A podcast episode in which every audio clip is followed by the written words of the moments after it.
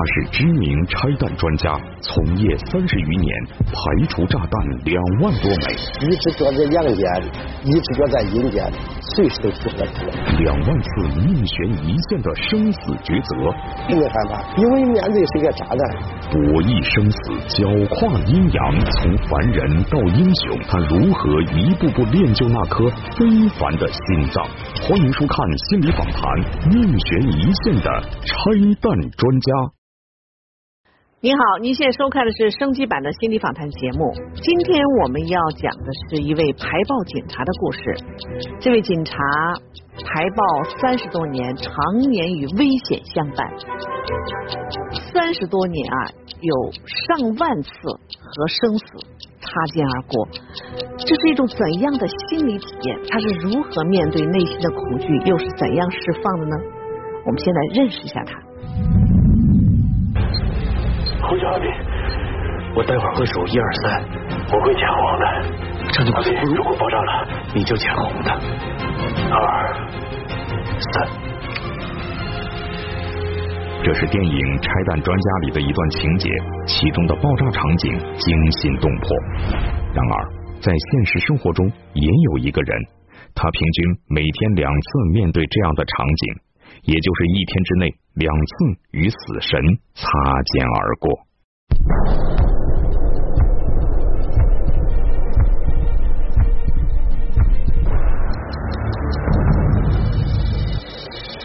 咱们注意了啊！凡是没有现场任务的同志都要撤离现场。哦，好。好，对对对。拿完了，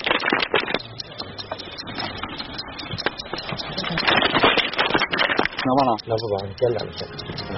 谢宝贝啊，来了，好，这个，好，走吧。知道。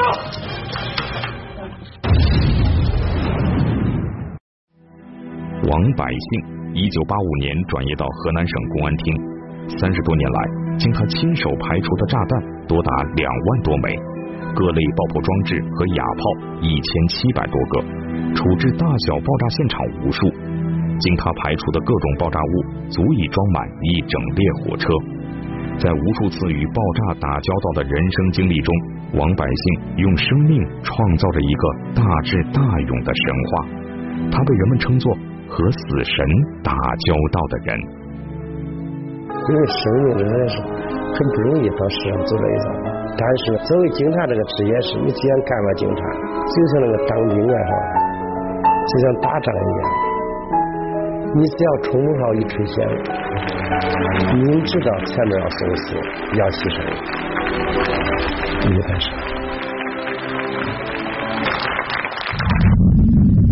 接下来，我们用热烈的掌声，请出我们的拆弹专家王百姓。你好，欢迎。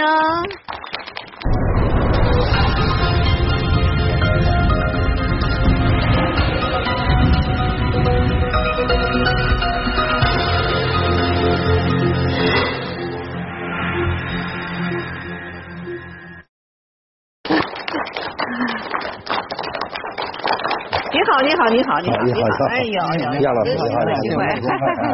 您 每次其实拆弹不是说就穿着警服去了，是有行头的是吧？对，是有拆弹服的。就防爆服。哦，叫防爆服是吧？对对。防爆服我们能看看吗？可以。杨老师，这头盔，这个挺沉的，有有多少斤啊？一一二十斤，一二十斤是这个的衣服，哇呀，老天呐！这个是那个裤子。这是裤子，嗯，这裤子有多沉？哇，这一套呢，总共是将近八十斤重。杨老师，我们先来体验一下，先谁能穿着这身衣服能走几步是什么感觉？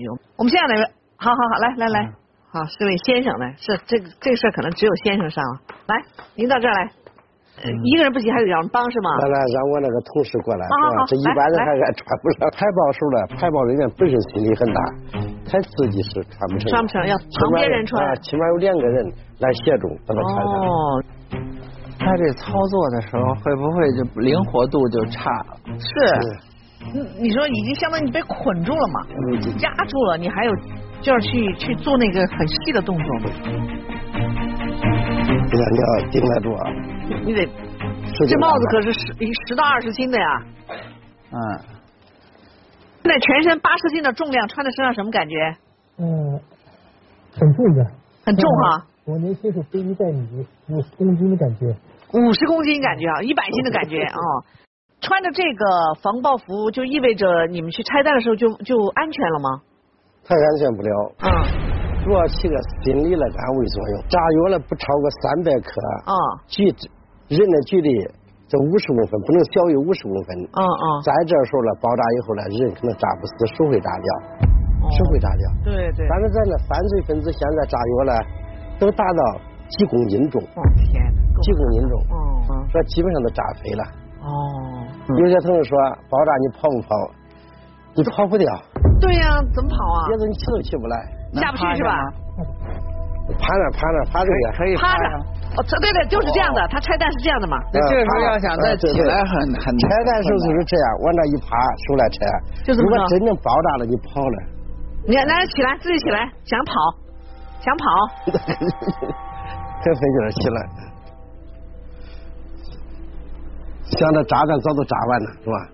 哎呀，是，那这个速度。观察，我总结出来啊，心理素质好的人，嗯，穿了这个是有点心理安慰作用。心理素质差的穿上以后更吓着，心理紧张度更提高了。对对。所以您这素质肯定非凡。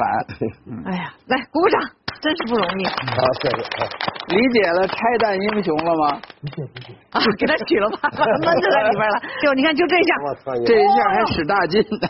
就你看，给个给个那个特写，都是出汗了，都喘气呢。累得够呛是吧？还行还行，冬天还凑合，你夏天真是一身汗。对他闷呢，还是不舒服是吧？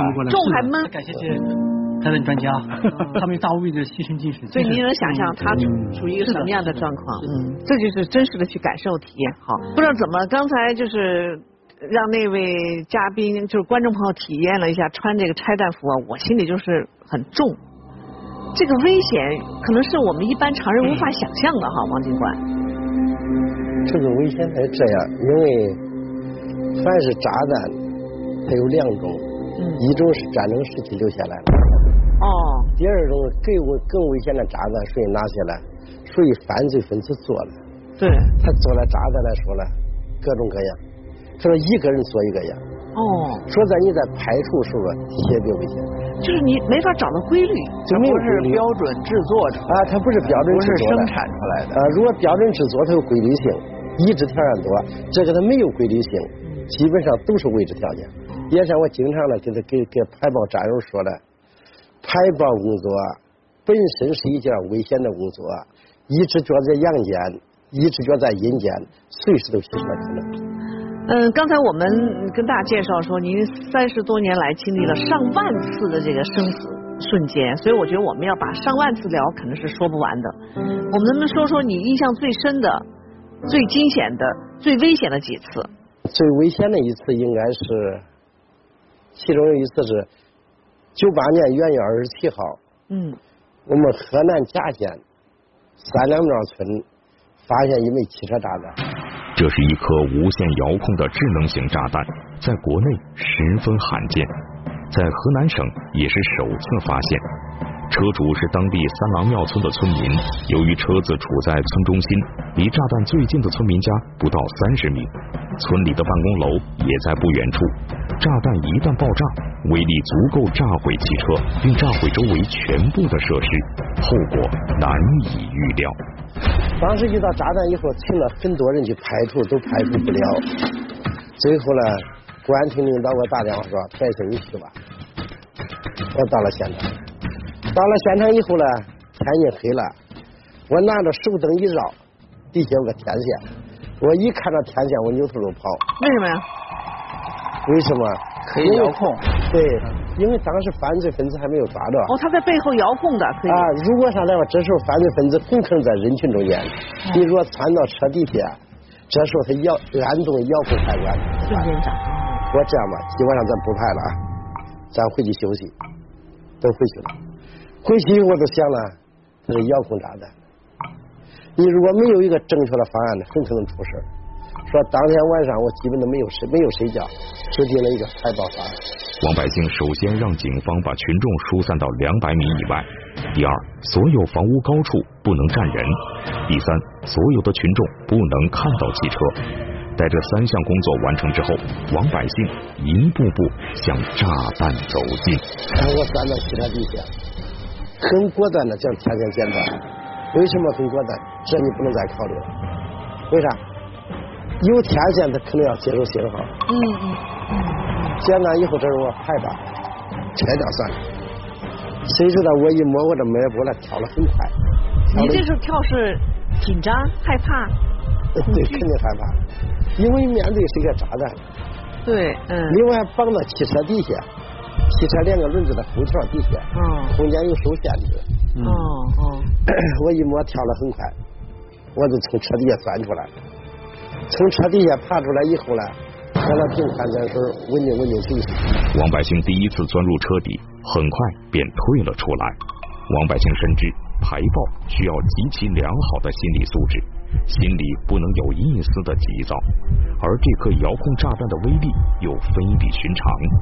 稳定情绪之后，他又一次钻入车底。进去以后呢，我感到心害慌。为啥？这个炸弹在河南省的发现，全国也十分罕见。我能弄了，弄不了啊？哦。安全不安全呢？嗯。这时我都算出来。当时有些领导提出来说什么，有些同志提出来说什么了，炸了算了。炸了算了，就不用去排了，让他就是啊，叫爆炸算了。哦，当时这一想呢，这是一种方案啊。对，当时一想呢，这是老百姓新买的一辆汽车，连牌还没有挂。嗯。你如果炸了以后呢，人家怎么看你的警察了是吧？有谁警察的形象？当时我决定拍。但是人命更值钱呐，万一要是弄错了，这命没了，那不也亏得更大吗？你但是你是个人民的警察，所以说你必须给他排除，这是一点。第二点呢，你如果不排除的话，会出现什么情况呢？今天我来砸你的车，明天我可能砸杨老师的车，后天我可能砸李老师的车。因为你不排了，爆炸以后呢，整个证据没了，破不了案，犯罪分子也抓不着。排爆工作生死系于一线。他的许多战友和同事曾经因为排爆工作牺牲或者终身致残，死神随时可能降临。而王百姓面临的这枚炸弹线路密集，设计极其复杂，如何拆除是一个巨大的挑战。平静了情绪之后，王百姓第三次钻入车底，并且让同事拍下了这张照片。爆炸了，万一牺牲了。可以给家人有个最后的交代，哦，家人有个交代。第二个呢，可以把这给同事呢留下个教训，留下教训，将来做这不能这样做了，教训。天哪！当这个事情我做完了以后呢，我得又钻到车底下去了。就那个时候，其实你想的不是说这个事儿我能搞定，而是说我把死的事儿全部。准备好了，不就是一死？对，是做好了死的准备上前的。就是死也得留下技术资料。啊，也得留下。失败也要留，搞清楚失败在哪儿。对，失败在哪儿？嗯，给后人留下一个教教训吧。嗯。当这个事情事情全做完了以后呢，我就很，也就是说很坦然的钻到车底下，在这车底下，面对着十二根导线，把十二根线一一分类。分完类以后，这是我就开始剪，一根一根剪。到最后两根的时候，我们后边一个领导提醒我说：“百姓啊，你要看准一点，看准一点。”当时我已经满身是汗了，说真的话。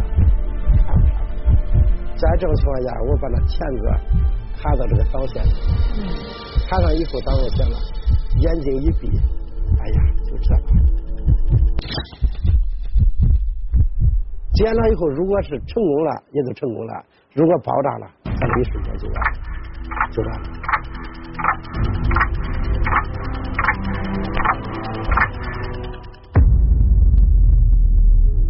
当我站起来抱着炸弹出来的时候呢，哎呀，可以说现场鸦雀无声，这边警戒线以外的人员呢，都在注视着我。这时我就说了，排除了，安全了。这时候，大伙儿报起热烈掌声。嗯，你心里呢？呀，当时心里来说，应该是没滋滋了吧？没滋滋哈。总算又活着出来了。就您心跳，我现在听到我一我这我到这儿来了。嗯。真是拎着嗓子拎着嗓子眼的，这是最危险的一次，是吧？对。没有你让你觉得现现在想起来最难忘的一次，或者最后怕的一次。最难忘一次，这个在这么多年拍这么多很多，你像就说两千零五年十一月二十号，咱们河北魏县发现一个邮件炸弹。二零零五年，河北省玉县检察院一名检察官收到了一枚制作精良的邮件炸弹，内部结构异常复杂，当地警方束手无策。这俩可以连，这俩可以连，这俩任意连一个。为了拆解炸弹，寻找破案线索，河北警方找到了王百姓。结构这么复杂的炸弹，在王百姓几十年的排爆生涯中，还从来没有遇到过。到升天以后呢，他的张支队长掂着两张 X 光片，说：“老王啊，这就那个炸弹。你像我们找了很多排除不了，你能不能去帮帮忙？”我说那行吧，但是我拿着那两张 X 光片一直在看，就是从凳子上起不来，光说走，光说起不来。为什么呀？心里边就想了，难度太大。这个难度大哈，大不大？因为在本省啊，你看，本省啊，你排除吧还可以，外省啊排除，证明其他人做不了，才叫你来。哦。别人都做不了，我能做了吗？所以您当时一听，不是说哎，其他人做不了，没准我行。还是说他们都做不了，说明这个多难呀！等于你你是还是自己还是有害怕的感觉。那就是嘛，他们都做不了，我行吗？嗯。咱光聊天，我就不离开凳子，不是不离开，就是心里面都起不来，起不来。嗯嗯。这时候呢，河北的同志说：“王老师，这样吧，呃，你拿着电话给我们指挥着，我们在那边找个人车，你指挥一步，我们车一步。”我说：“那可不行。”排爆当面排入都容易发生问题，遥控指挥更容易出现问题。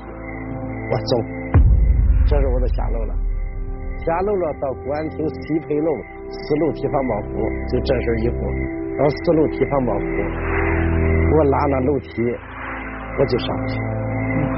平时那个路我一分钟就爬到顶了，很快，那时候我就上不去。这时候从楼上哎跑下一个，就说是。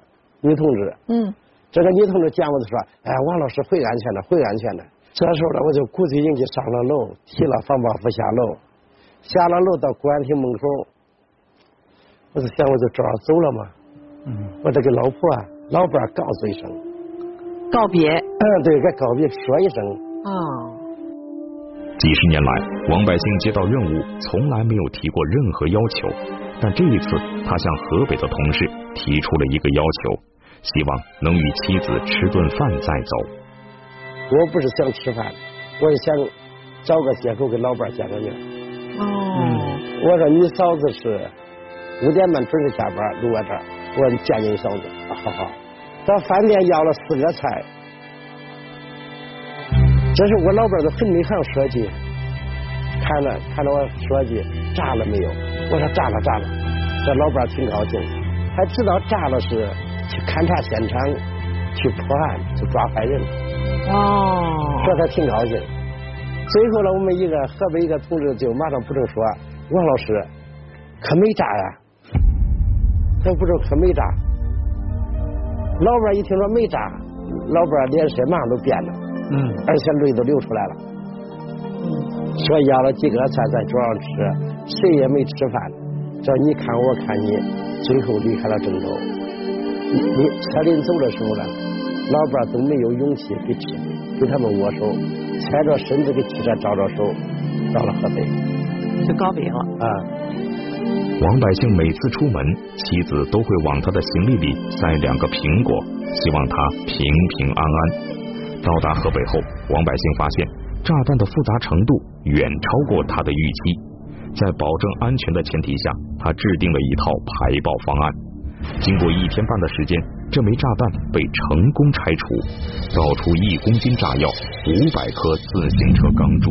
好，我还跟王警官聊这个叫拆弹的这个过程哈，就是很真真实的表达自己当时其实有恐惧的，有害怕的，对吧？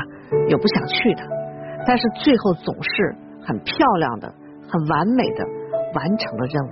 而且我觉得他之所以身上毫发无损，嗯，从职业生涯退出来，就是他胆大心细，而且他是心细如发。哦，对，这既有勇敢。既有坚定，既有责任感，他又有很多特别的周到的考虑和细致的谋略。对，对，而且他特别真实的一点，就是不断的跟我们说紧张、焦虑、恐惧。对，是我在想一个问题哈，这他会有上万次的这样一个排弹的经历，那就有上万次险情，你每次都会这么忐忑，每次都会忐忑当中去完成任务，然后又等待着下一次。我觉得这常年是这样的话，要是一个正常人就出心理问题了。因为我这个人呢，没啥爱好，我下棋不会，打牌我也不打，是吧？就没啥爱好吧。嗯。有时候我喜欢静。喜欢静。嗯。一般就说是还在排包前，还在排包后，还是不排包时候了，我会跑到那个庄稼地里，在那看着庄稼的生长，是吧？有时候呢会唱几句那河南一句，反正唱了四不像吧，还唱那当兵的歌，就乱喊吧，就在庄稼地乱喊。哦。这是一个。第二个呢，拍完了以后呢，心里有恐惧感。嗯。虽说这次没死，拍出成功了。嗯。但是心里好像有很大的委屈。对他会有一些东西郁在那。这时候我会跑到那庄稼地里了，没人的地方呢，会给他痛哭一场，会给他抹眼泪。跟他哭，哭出声那种哭吗？还只是流眼泪？哎，有眼泪有哭出声来，都很到很委屈那个劲儿，是吧？对对，是吧？很委屈了，就是有时候都放声都哭了。嗯。到底哭什么？我也不明白。反正哭会心里好受一些。你觉得这招很好啊，是吧？因为你看那些植物，它没有精神，没有生命，不能移动。嗯。但是我们人，对，是它是一个。呃，活动的动物啊，嗯，再缩小点，其实也是生物界，对，再缩小点，就是我们大自然，是我我们自己跟它是融为一体的，对，所以可能那个恐惧啊、焦虑、哀伤也就化解了，嗯，没化的呢，他再哭一场，哎，他大哭一场，我觉得也很有效果，嗯，但是有一个问题啊，我问你哈，嗯，按说他。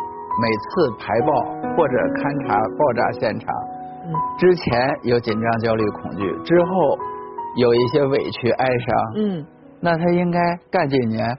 辞职不干了？对，一说要排爆，吓坏了，不去。但是王老师不是这样，你有什么解释吗？他说了嘛，我是一个警察，嗯，这是我的职业，好像这就是他的理由。但是要我从心理学解释，我我有解啊，就是他有高度的职业认同感，而且他有他职业的神圣感，嗯，他有对这个民族、对国家人民的这个使命感，嗯，他的人生的价值就在这里头就体现出来了。那这个成就跟一般人的成就啊还不太一样。你比如您心理专家，对不对？您咨询，您帮助多少人？你没有生命危险，你有价值感。那人家是拿命换来的。哎呦，我们也有生命危险。我我路上有一个说，我现在就要杀了你，那我应该从此再不从事这职业。那是一次意外，肯定是。不是他意外一次，意外一次，您那炸弹意外一次，咱就见不着了。嗯，一次对。意外，只要有一次没有职业认同感的人，足以从职业中退却。嗯。您同意不同意？对，我同意这观点。甭说您命没了，就掉一只手，您从此再也不敢。对。可是人家毫发无损，您知道毫发无损，您应该感谢您的什么功能吗？是运气吗？应该感谢您的紧张、焦虑、恐惧。对。哦，因为害怕他，因为我害怕，因为我担心，因为我我就要制定最周密、最万全的方案。对对。没制定好，先不排。对对对。所以到今天我们看见他毫发无损，是吧？嗯。精神焕发，身体健康。嗯，而且是一级英模。哎，对，其实我们也知道王警官今年六十八了，对六十八了也退休了。然后呢，这样工作是非常危险。其实要培养接班人也是很不容易的哈。不知道您到现在有培养过多少您的那个学生啊，接班人？这个学生来说呢，应该是无数吧。而且我觉得这个师傅带徒弟啊，我觉得跟其他的，杨老师也带博士，对吧？也带研究生，我觉得跟带那个心情可能有很多不一样，因为这个岗位的特殊性。我们来认识一下，呃，王警官培养出的其中的一位学生，好不好？我们来看一下。二一，起吧。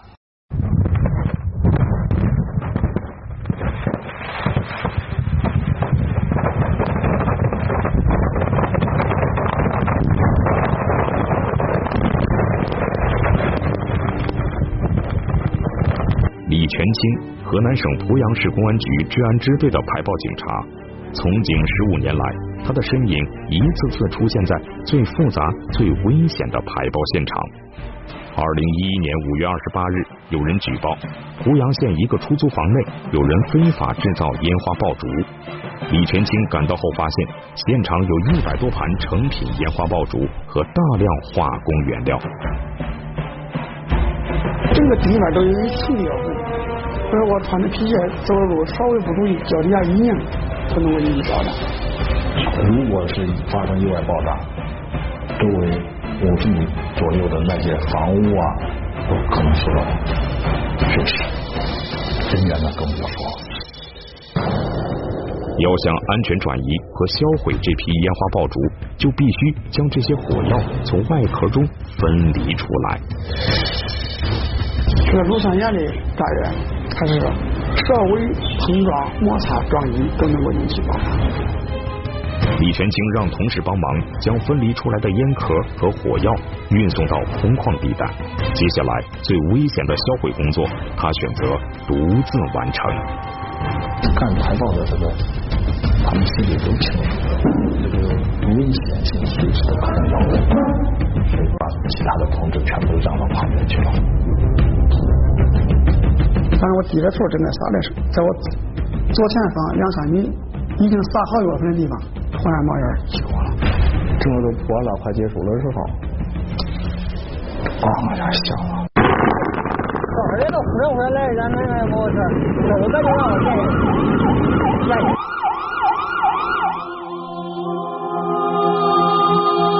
这个可爱的小妮要拼命啊，不能停油。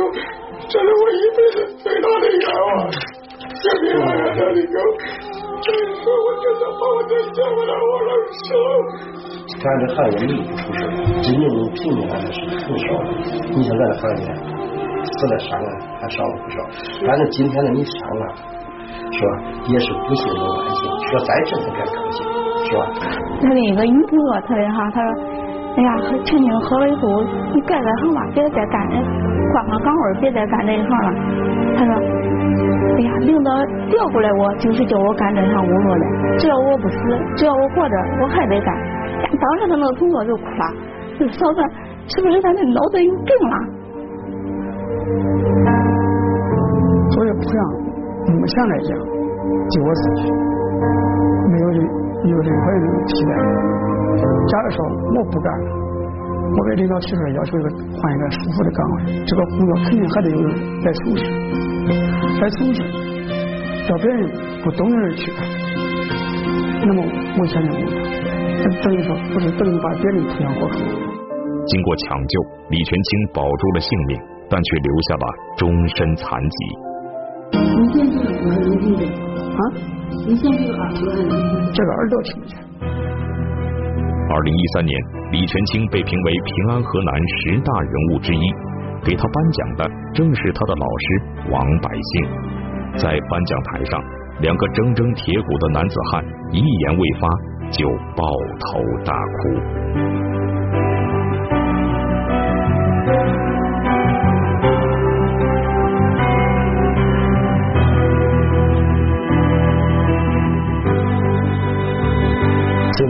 那一十年到家了，如果死了、牺牲了，没几年了，什么颁奖干啥？我都不说。当时一上台以后，真是真是叫我很激动，是吧？走了，前几年，安安全全的走过来。接下来我们就用掌声请出王警官的学生哈，呃，李全清。